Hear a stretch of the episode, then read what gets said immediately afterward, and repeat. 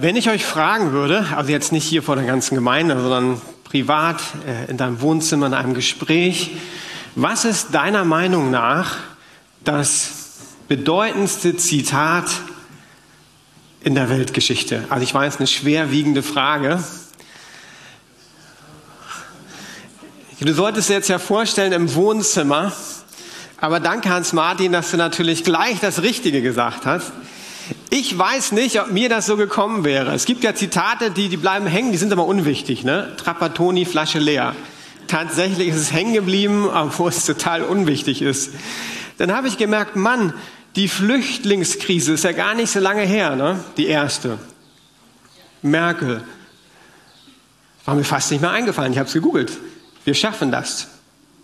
Irgendwie war so viel los in den letzten Monaten. Olaf Scholz, die berühmte Bazooka, das ist die Bazooka, mit dem wir das Notwendigste tun. Hatte ich auch schon fast wieder vergessen. Ich wusste mal irgendwas mit Bazooka, wo ich merke, Mann, da gibt es Zitate, die sind da, aber schnell wieder weg. Dann gibt es Zitate, die bleiben doch eher hängen. Eigentlich hätte ich gedacht, Martin Luther King, I have a dream. Das ist so ein weltweites Zitat, was wirklich Auswirkungen hatte. Oder Neil Armstrong, es ist nur ein kleiner Schritt für einen Menschen, aber ein großer Schritt für die Menschheit, der erste Schritt auf den Mond. Und wir Berliner haben ja auch eine Geschichte, da gibt es natürlich auch Zitate. Und John F. Kennedy, also das weiß, glaube ich, jeder Berliner. Ich bin in Berliner. War einer von euch dabei, von den älteren Geschwistern? Ja, ich fast denken können ans Martin, ne?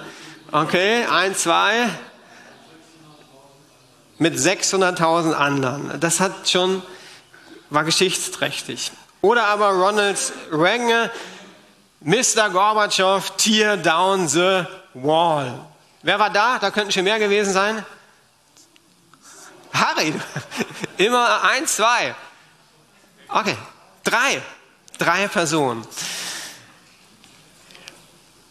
Es gibt ein Zitat, und jetzt hast du natürlich schon alles weggenommen, Hans-Martin, vorweggenommen, äh, wo ich sagen würde, das schlägt alle. Es ist das Zitat, was ich nominieren würde für das Zitat in der Geschichte, das aller anderen in den Schatten stellt. Es ist vollbracht. Heute ist ja Karfreitag. Wir feiern, erinnern uns an den Tod von Jesus Christus. Und er hat drei Jahre gelebt, ist dann nach Jerusalem und die letzte Woche begann. Und ich möchte mit euch wirklich nur die letzten Worte von Jesus angucken. Ihr kennt die Geschichte wahrscheinlich. Er wurde geschlagen, er wurde verspottet.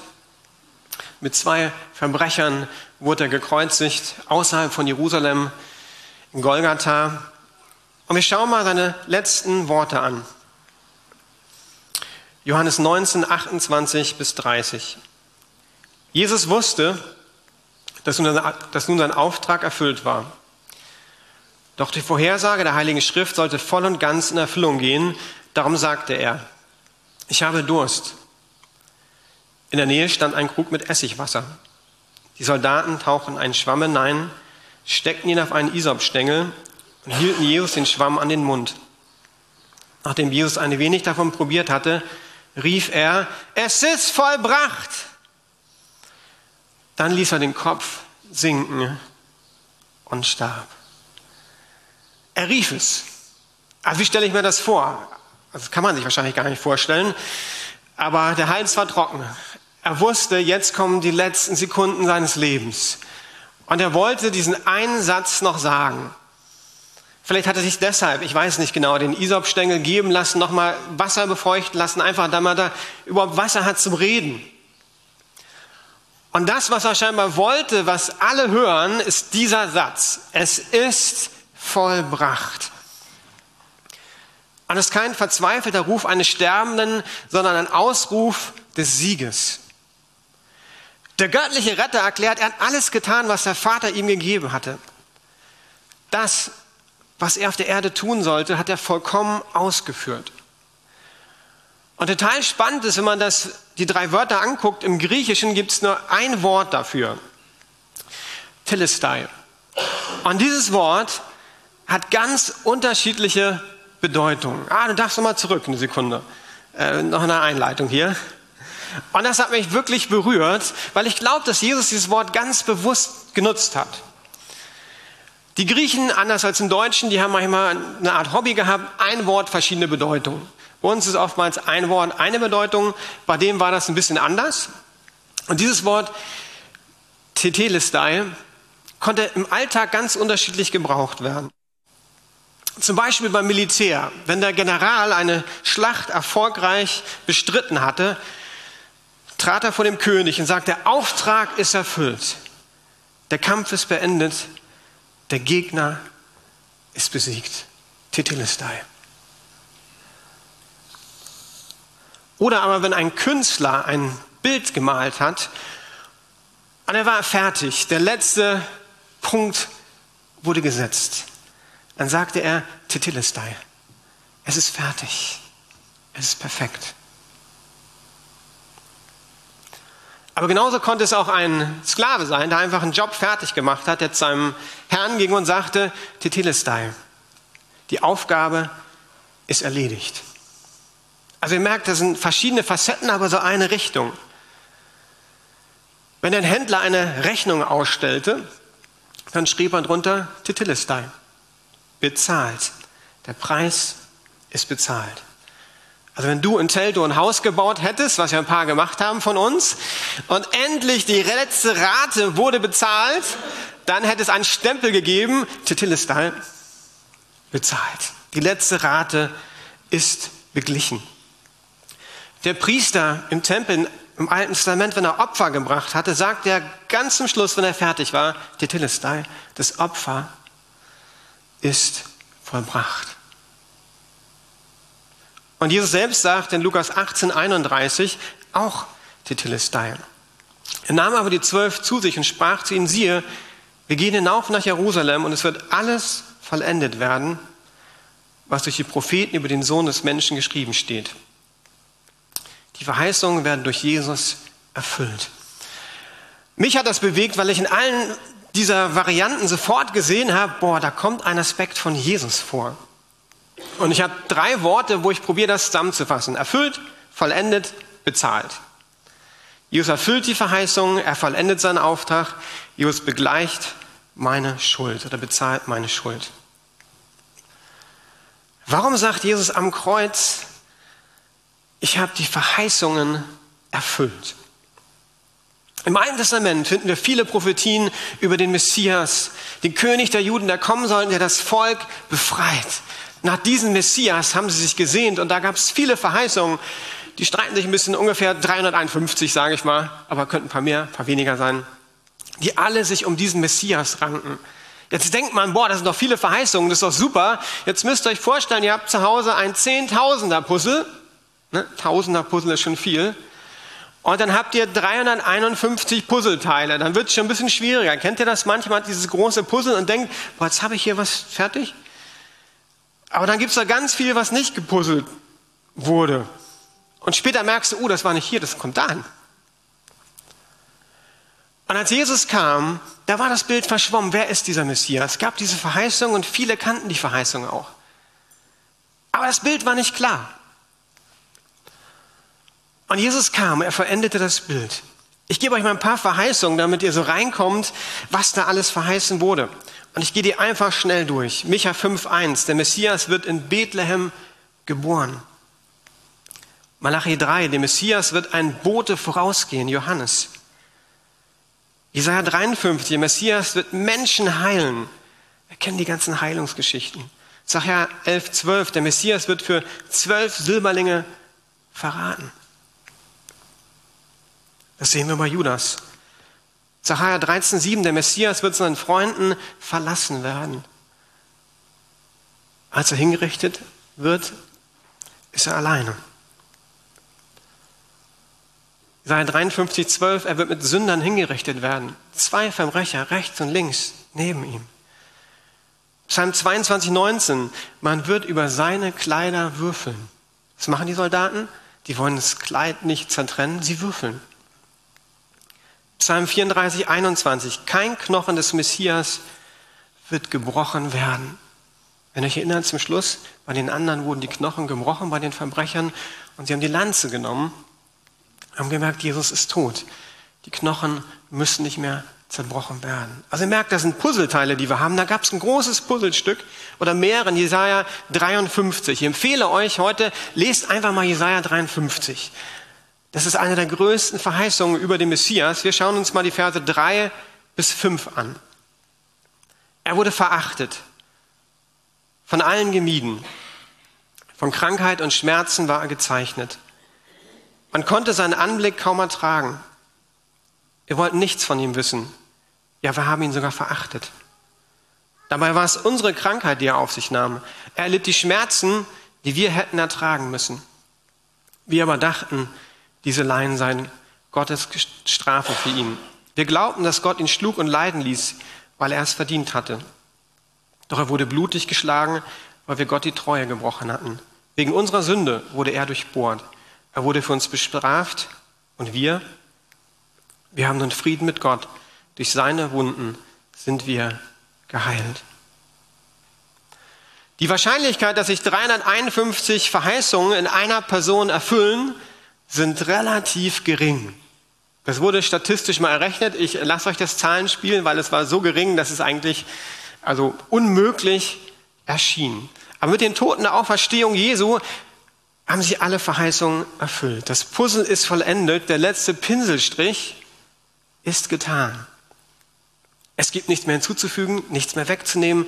Jesus, sein Leben, sein Leiden, seine Auferstehung haben uns das Bild gegeben von Gott, dem Vater. Es war einer seiner Aufträge, Gott, dem Vater zu zeigen. Am Kreuz sagt ja Tetelestai, die Verheißungen haben sich erfüllt. Was er damit auch sagt, überprüft mich. Die Juden kannten ja die Verheißung. Überprüft mich, schaut euch die Verheißung an. Und wenn ihr Paulus kennt, der hat sich ja ganz ungewöhnlich äh, für Jesus entschieden, ist Christ geworden, indem er eine Erscheinung hatte. Und er kannte Jesus ja wahrscheinlich so vom Hören sagen, aber nicht persönlich. Der hat Christen verfolgt. Dann hat er die Erscheinung. Und was macht er? Also ich kann es nicht 100% bezeugen, aber ich bin mir ziemlich sicher, weil ich die Argumentation von ihm später kenne. Er guckt in den Verheißungen nach. Was steht über den Messias geschrieben? Ich stelle mir vor, eine innere Checkliste. Okay, hier die Verheißung, hier das Leben Jesus. Er findet Sachen raus, dann fängt er an. Check, passt ja. Check, passt ja auch. Check, passt, passt, passt, passt. Und Jesus sagt, hey, überprüft das. Und das gilt für uns und für euch auch. Wenn ihr Fragen habt und denkt, ist dieser Jesus wirklich real gewesen? Hat er gelebt? Ist er wirklich für mich gestorben? Ich ermutige euch, müsst ihr nur googeln. Verheißung über das Leben von Jesus, dann habt ihr verschiedenste Möglichkeiten. Und es ist erstaunlich, was Gott alles vorhergesagt hat. Und seine Lehren, seine Wunder, sein Vorbild, sein Leiden, sein Tod und seine Auferstehung zeigen uns die Liebe Gottes. Ich will dich einladen, wir starten am 2. Mai das, 2. Mai das Bibelprojekt. Da geht es genau darum, wir wollen uns das Leben von Jesus angucken. Wie hat Jesus gelebt? Was hat ihn ausgemacht? Lass uns doch gemeinsam die Evangelien lesen. Dieses Bild neu entdecken. Dieses Puzzle, was jetzt ganz ist. Und dann überlegen, was bedeutet das für mein Leben? Es gibt so ein Lied, was wir ab und zu singen, das kam in der Vorbereitung, das ist Jesus. Das ist mein Jesus, das ist mein Jesus allein. Mit anderen Worten ausgedrückt können wir auch sagen, Tetelestai, Jesus vollendet seinen Auftrag. Und ich weiß nicht, wie es dir geht, also allein wenn ich die letzte Woche nehme, gibt es auf meiner To-Do-Liste haufenweise Sachen, die ich nicht geschafft habe. Ich bin tendenziell jemand, der sich zu viel vornimmt und dann nicht alles schafft. Jesus war der einzige Mensch, der alles geschafft hat. Ich weiß nicht, wie er das gemacht hat, aber er hat tatsächlich alle seine Aufträge erledigt. Er sagt am Kreuz, ich habe meinen Auftrag erledigt. Er ist vollbracht. Lukas 19,10, der Menschensohn ist gekommen, Verlorene zu suchen und zu retten. Es gibt da dieses Gleichnis von dem Hirten, der 100 Schafe hat. Und 99 sind gut unterwegs. Aber ein Schaf, das eine Schaf, das fehlt. Und er macht sich auf und er sucht dieses Schaf. Er will dieses Schaf retten. Und ich kennt ihr die Kinderbücher, gibt es verschiedene Versionen, wo der Hirte kommt, das Schaf nimmt, zurück zur Herde trägt. Wer ist denn hier verloren? Wer muss gerettet werden? Ich möchte ganz ehrlich sein, ich komme aus einer christlichen Familie und eine lange Zeit meines Lebens habe ich immer gedacht, das geht nicht um mich. Ich dachte immer, das sind die anderen.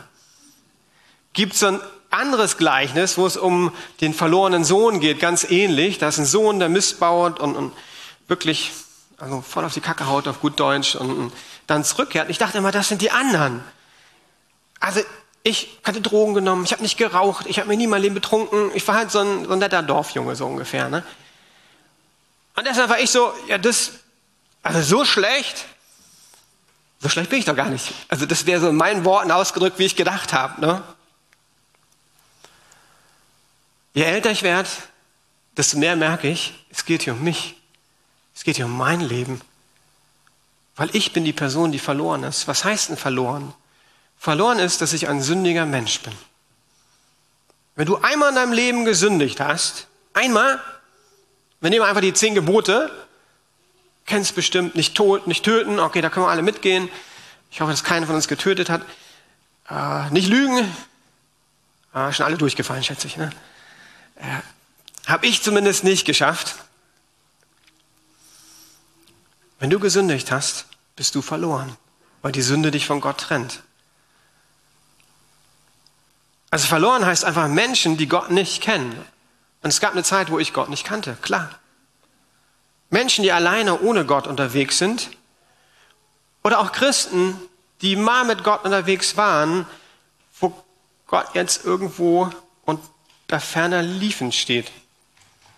Es geht hier nicht nur um Menschen, die vielleicht gar nicht Gott kennen. Vielleicht bist du hier oder online und die letzten zwei Jahre da war Gott irgendwo in deinem Leben, aber nicht im Zentrum. Und egal wo du stehst, Jesus sagt, er ist gekommen, um dich zu retten, um dich zu suchen. Wie dieses Schaf macht er sich auf und sagt, er möchte dich wieder zurückholen oder vielleicht zum ersten Mal holen. Johannes 10, Vers 11, ich bin der gute Hirte. Ein guter Hirte setzt sein Leben für die Schafe ein. Also Jesus hat alles am Kreuz gegeben für dich und für mich. Markus 10, 45 formuliert es Jesus wie folgt.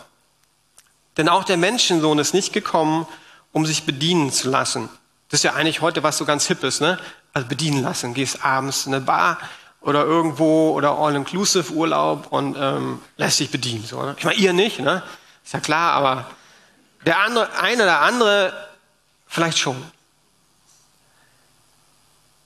Denn auch der Menschensohn ist nicht gekommen, um sich bedienen zu lassen, er kam, und das ist Gottes Sohn, um zu dienen und sein Leben als Lösegeld hinzugeben, damit viele Menschen aus der Gewalt des Bösen befreit werden.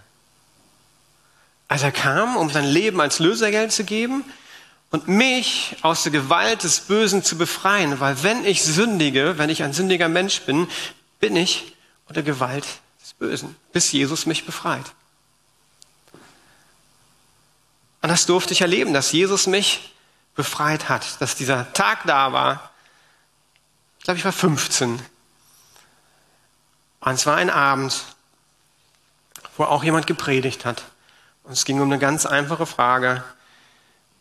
Klaus, bist du dir sicher, dass wenn du stirbst, du bei Jesus bist, in den Himmel kommst? Ich weiß nicht, ob die Frage für dich relevant ist, muss sie nicht sein. Für mich war sie total relevant. Und es ist natürlich auch ein bisschen längerer Gottesdienst, aber die Frage ist hängen geblieben, an das ich gemerkt habe, ja, es geht um mich.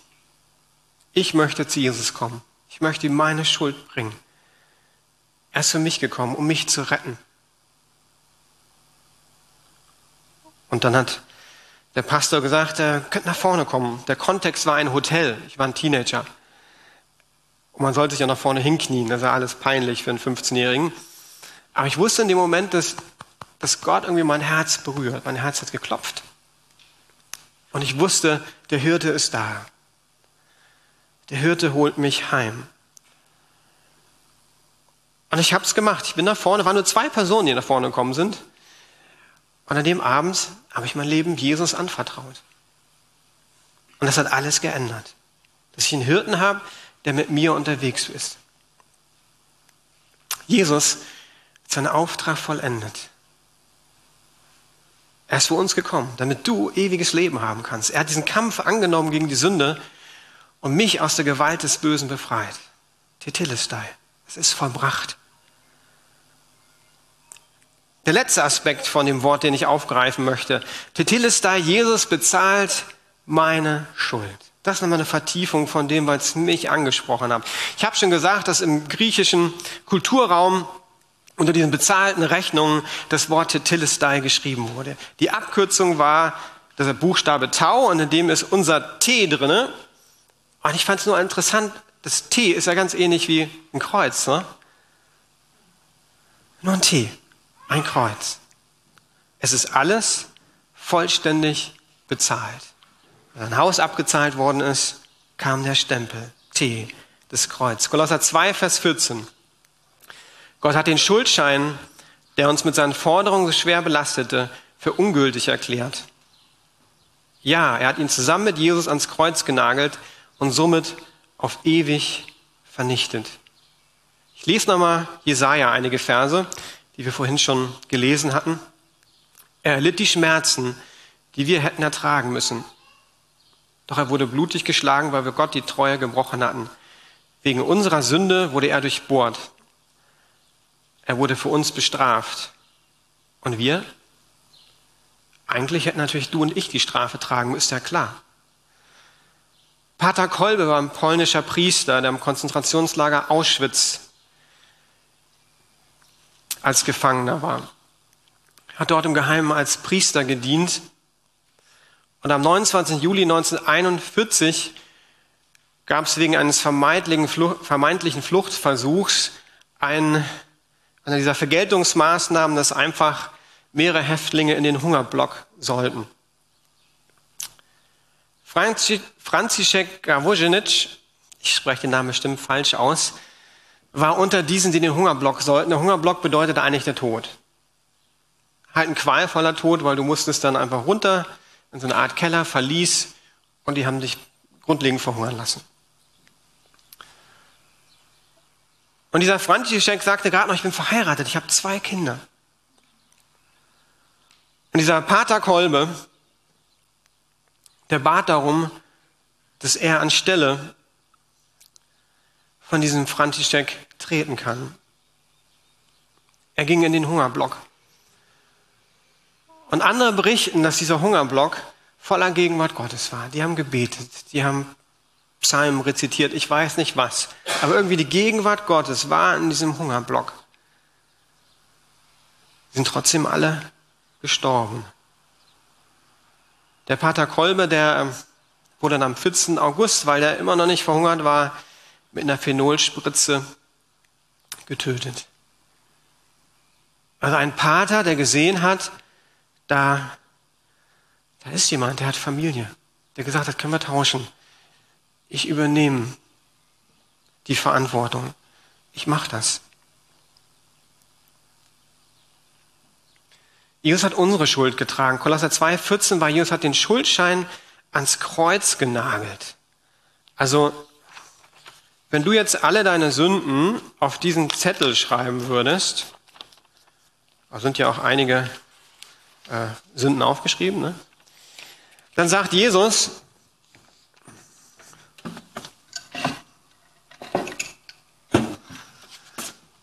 Und wahrscheinlich wäre mein Zettel noch viel, äh, äh, viel länger als dieser Zettel. Sagt Jesus, hey, alle diese Sünden, ne?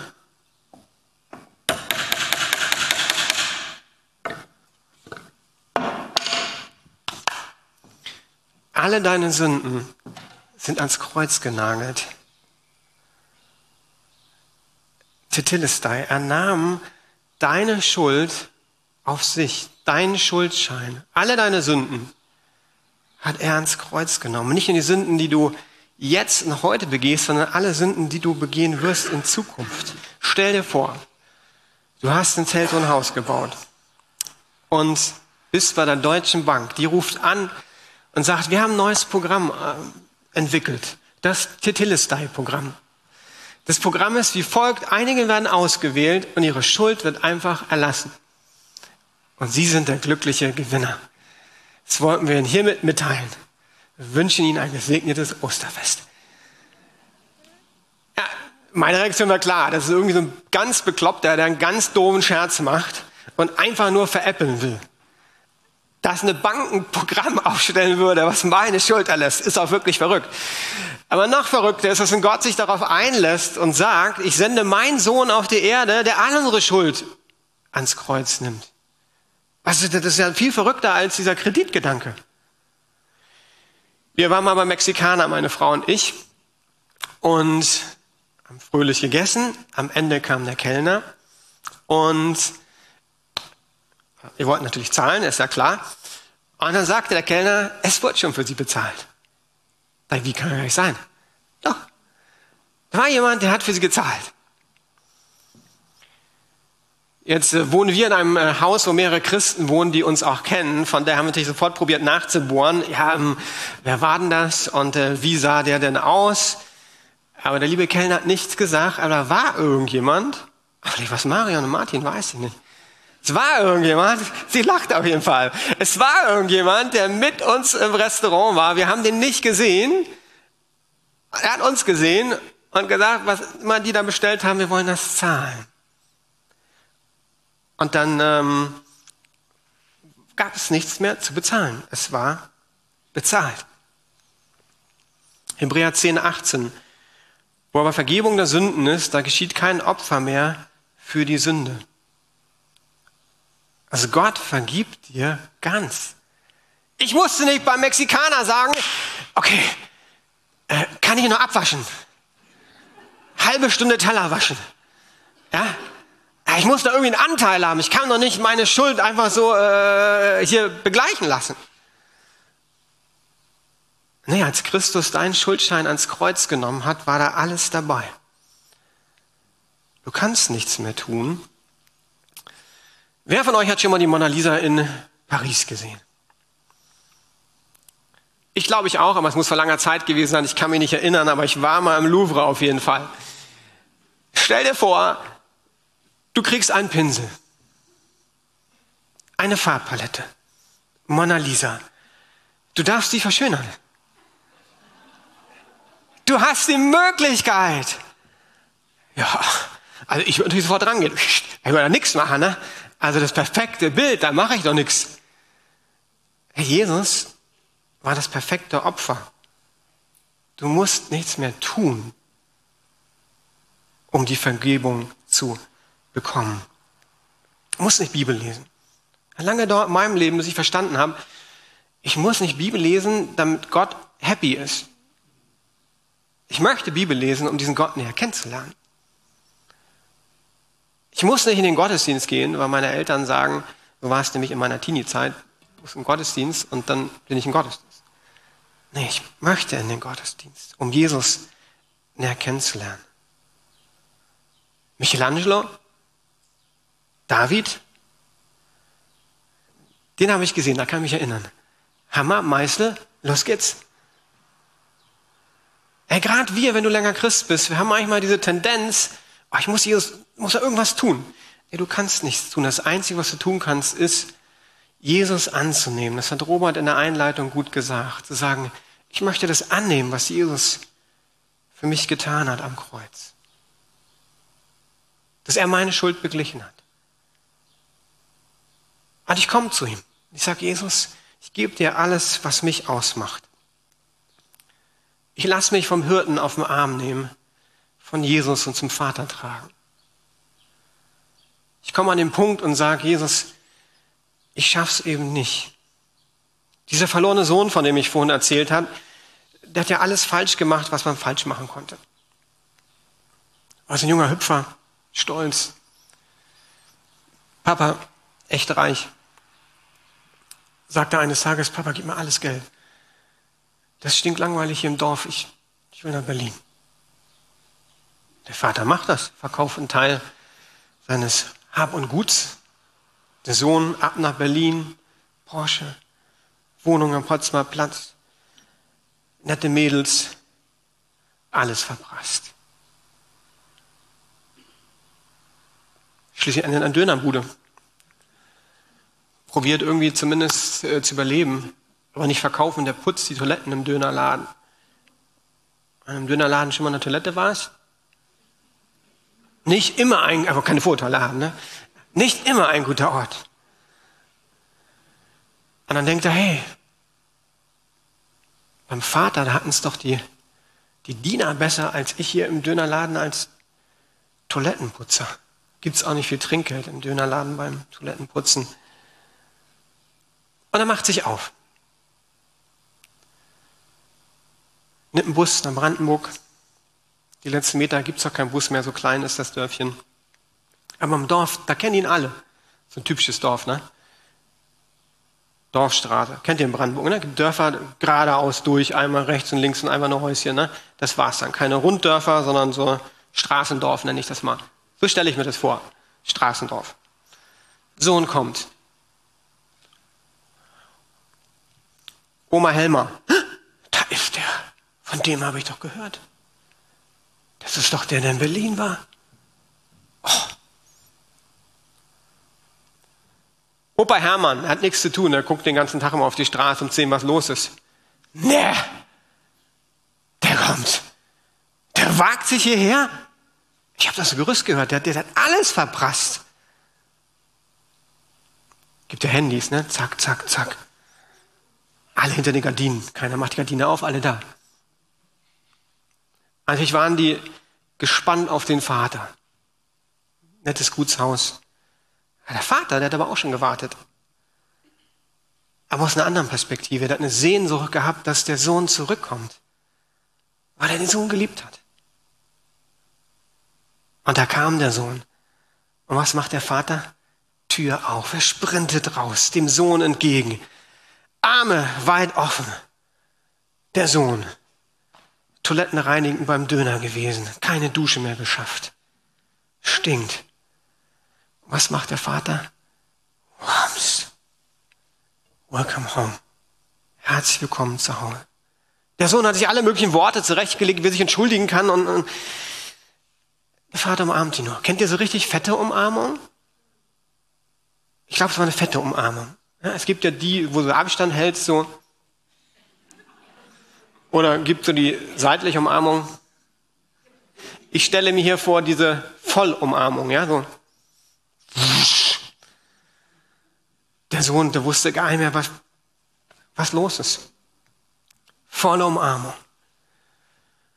Und der Vater war irgendwie vorbereitet scheinbar, weil er hatte einen Ring parat. Zack, hat er ihm wieder einen Ring angesteckt, den Siegelring der Familie.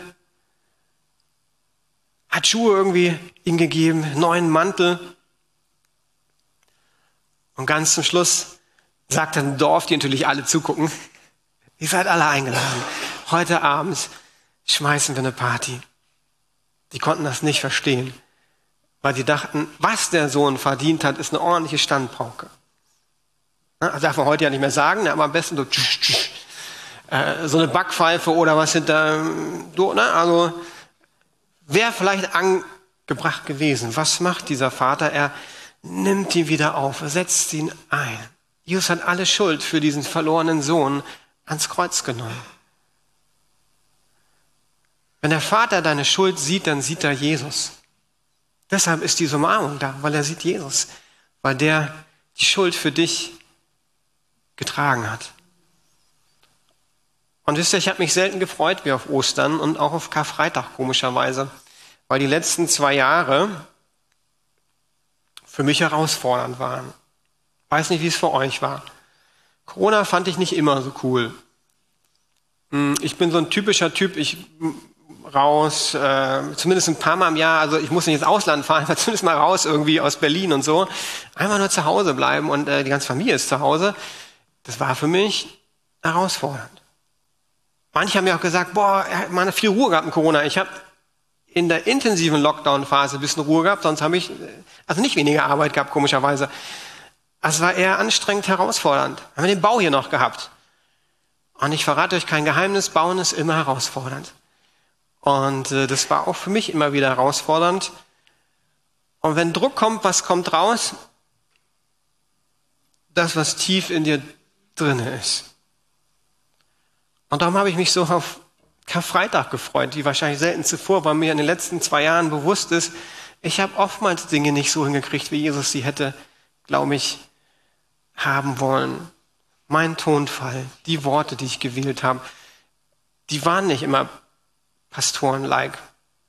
Und deshalb feiere ich heute den Tag. Ich freue mich, dass meine Schuld ans Kreuz genagelt ist. Und ich freue mich, dass wir gleich Abendmahl nehmen dürfen. Und dass du deine Schuld zum Kreuz bringen darfst. Egal, ob das zum ersten Mal ist. Vielleicht bist du noch kein Christ, aber du hast heute die Möglichkeit zu sagen, Mann, ich merke, dass ich eigentlich verloren bin. Ich, ich kenne Jesus nicht. Aber ich möchte ihn kennenlernen. Dann kannst du das Abendmahl nehmen und sagen, Jesus, ich bringe dir meine Sünde. Und du brauchst nicht gleich viel aufschreiben. Du kannst das nehmen, was dir einfällt, was irgendwie ganz groß in deinem Leben ist und sagst, das, ich bringe dir das, Jesus. Und ich danke dir, dass du deine Schuld auf mich genommen hast. Und dann glaube ich, dass Gott dir auch begegnen wird im Abendmahl. Der Auftrag ist erfüllt. Der Kampf ist beendet.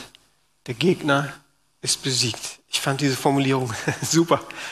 Der Auftrag von Jesus ist erfüllt. Der Kampf ist beendet. Jesus hat gesiegt. Der Gegner ist geschlagen. Jesaja 53, Vers 5. Wir haben nun Frieden mit Gott. Durch seine Wunden sind wir geheilt. Durch seine Wunden haben wir Frieden. Wir dürfen zu Gott kommen. Und dann merke ich, dass meine Reaktion ist, ich bin so dankbar, dass ich diesen Jesus Christus kennen darf. Dass ich immer wieder zu ihm kommen darf, auch in den letzten zwei Jahren, Sündenvergebung in Anspruch nehmen darf. Dann staune ich, weil das ist viel größer als da diese Bankbeispiel, äh, der irgendwie Schulden erlässt, dass Gott meine Schuld erlässt. Das ist nicht verständlich. Für mich kommt dann eine Liebe zum Vorschein, die hat Tim Keller mal genannt, verschwenderische Liebe. Und ich finde das ein tolles Wort. Weil das ist keine normale Liebe, das ist verschwenderische Liebe.